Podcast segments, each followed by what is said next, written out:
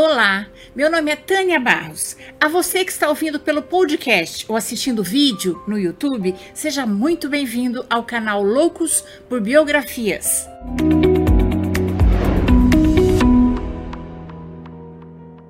Juntos vamos conhecer a vida das pessoas mais interessantes, inteligentes e importantes da história. Mas antes de começarmos, eu gostaria muito de agradecer aos apoiadores do canal no Catarse. Esse apoio é muito importante para que eu consiga manter esse projeto, trazendo sempre novidades para vocês. E se você também quiser e puder apoiar o canal, o link do projeto no Catarse é este aqui e vai estar na descrição da biografia. Agora vamos lá, senta que lá vem história. Hoje vamos conhecer a história de uma mulher muito corajosa, Amélia Earhart. Ela marcou a história da aviação e quebrou barreiras por ser a primeira mulher a atravessar sozinha o Oceano Atlântico pelo ar. Estabeleceu diversos outros recordes, escreveu livros sobre suas experiências de voo e foi essencial na formação de organizações para mulheres que desejavam pilotar. Amélia Mary Earhart nasceu no dia 24 de julho de 1897, no Kansas, na casa do seu avô materno, o ex-juiz federal Alfred Oates. Ela passou boa parte de sua infância com os seus avós, que viviam numa bela casa rodeada de plantações. Sua família a chamava de Millie. Quando criança, Millie não gostava de brincar de boneca como as outras meninas. Ela preferia passear pelos campos, subir nas árvores, caçar rãs ou brincar com sua irmã, Grace Muriel. Também adorava ler. Junto com a irmã, passava o dia imaginando aventuras emocionantes. Seu tio Earhart até construiu uma rampa para elas que parecia uma montanha russa. Às vezes ela se machucava, mas logo tentava de novo. Seu pai era a pessoa que Amélia mais admirava. Ele viajava muito e a incentivava a conhecer o mundo e viver aventuras. Além disso, trazia uma surpresa para ela sempre que voltava de viagem. O presente que ela guardou na memória foi quando, aos sete anos, ele lhe deu um globo terrestre e lhe mostrou onde eles estavam no mapa e onde ficavam os outros países. Ela ficou encantada, queria conhecer todos aqueles lugares. E seu pai a incentivava, dizendo que ela poderia fazer tudo a que se dedicasse e que deveria lutar pelos seus sonhos. Apesar de contar com o apoio da sua família, ela sabia que as coisas não seriam fáceis. Porque naquela época as pessoas achavam que as mulheres só deveriam se preocupar em se casar e ter filhos. E também acreditavam que as mulheres não eram capazes de fazer as mesmas coisas que os homens. Amélia não concordava com isso. Ela admirava as mulheres que tinham sucesso fazendo coisas consideradas de homens Passava horas folhando jornais e revistas procurando essas mulheres. Quando as encontrava, recortava essas notícias e colocava num álbum, dizendo que um dia ela seria uma delas. Durante a Primeira Guerra Mundial, Amélia fez treinamento de enfermagem na Cruz Vermelha, em Ontário, no Canadá, e ajudou a tratar os soldados feridos. No Natal de 1920, Amélia foi com seu pai visitar uma feira de exposições que tinha um show de aviação. Ela ficou fascinada vendo os aviões fazendo manobras. E seu pai então levou-a para fazer um voo turístico pela cidade que durou 10 minutos tempo suficiente para que ela decidisse que era isso que ela queria fazer se tornar uma aviadora. Sua família não era muito rica, por isso Amélia teve que trabalhar duro para pagar suas aulas de voo. Trabalhou como enfermeira, professora, até ter dinheiro e encontrar uma professora ou um professor.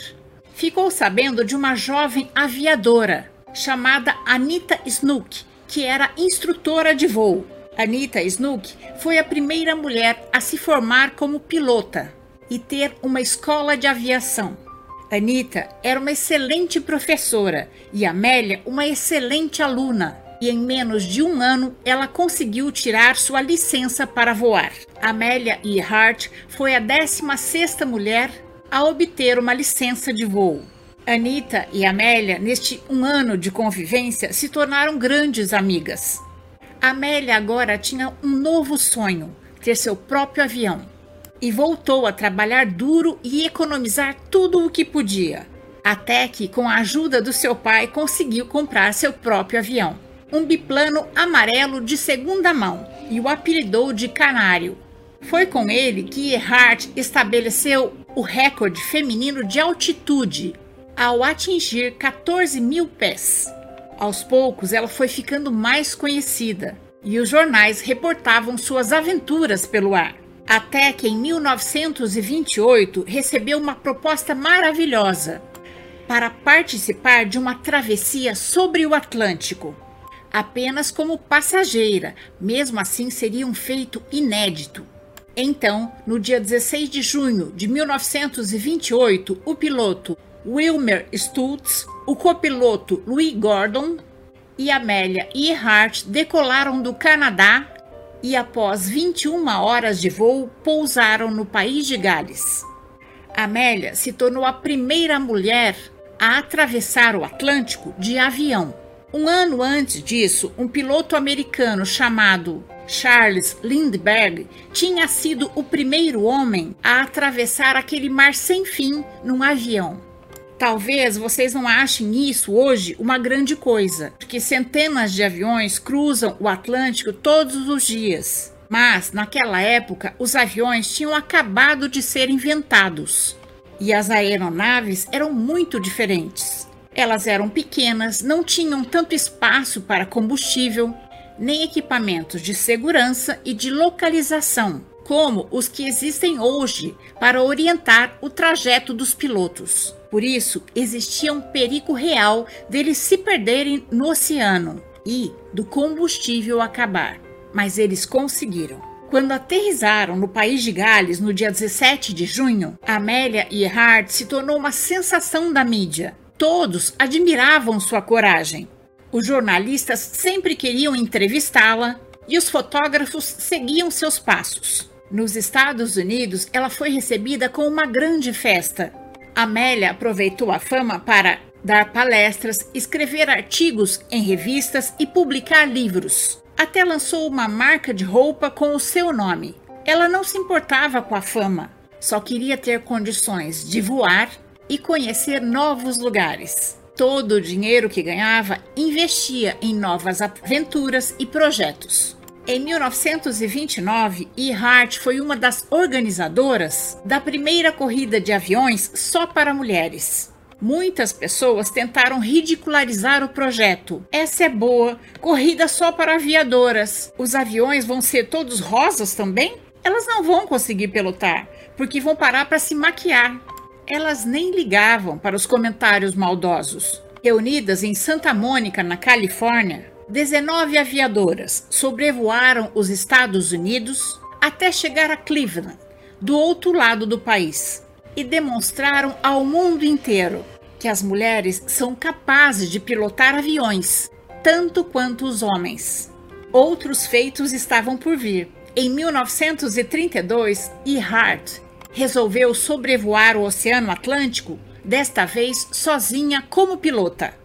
Desde Charles Lindbergh, mas ninguém tinha se arriscado a voar nesse trajeto sozinho. Era um desafio cheio de dificuldades. E Hart teria que ficar acordada durante muitas horas, atenta, porque não teria um copiloto. E um erro, uma cochilada, seria fatal. No dia 20 de maio de 1932, ela decolou sozinha dos Estados Unidos rumo à Europa. Ela queria chegar em Paris, mas o mau tempo a obrigou a pousar antes num pasto de ovelhas, depois de 14 horas e 56 minutos. Amélia não só se tornou a primeira mulher a sobrevoar sozinha o Oceano Atlântico, como também bateu o recorde de velocidade das travessias anteriores. E mais uma vez derrubou os preconceitos do que as mulheres podiam ou não fazer. Com a fama e o dinheiro que ganhou, ela resolveu ajudar outras mulheres que queriam ser pilotas também. Amélia e algumas outras pilotas criaram a primeira associação para mulheres pilotas. No início eram 99 pilotas, por isso o nome escolhido foi 99. A ideia deu tão certo que a associação existe até hoje, com a missão de ajudar as mulheres que querem aprender a voar, pagando os seus estudos e ajudando-as a encontrar um trabalho como pilotas. A cada novo voo, Amélia adorava definir objetivos mais ousados mas tinha um em particular que era o seu maior sonho: ser a primeira mulher a dar a volta ao mundo. Mesmo sabendo que era muito perigoso, no dia 1 de junho de 1937, Earhart decolou de Oakland, na Califórnia, no comando de um bimotor, decidida a realizar seu sonho. No dia 29 de junho, Amélia partiu da Nova Guiné, uma ilha no Oceano Pacífico, para percorrer a última parte do seu trajeto. Foi então que algo deu errado. Amélia Earhart fez seu último contato no dia 2 de julho de 1937. Seu avião se perdeu no oceano sem deixar rastros. E nunca mais seu corpo nem vestígios do seu avião foram encontrados. Embora o governo americano tenha enviado 66 aviões e 9 navios para sua busca. Seu último voo se tornou um grande mistério. A vida às vezes nos surpreende, mas eu tenho certeza que ela estava muito feliz fazendo o que mais queria. Não deixe que ninguém lhe diga o que você pode ou não fazer. Lute pelo que você acredita, lute pelos seus sonhos. E essa é a nossa história de hoje. Eu espero ter contribuído para que seu dia seja bom. Se você gostou, deixe seu joinha, faça seu comentário, conheça as outras histórias do canal e compartilhe com seus amigos. E se puder, apoie o canal no Catarse. Encontro vocês na próxima biografia do canal. Até mais!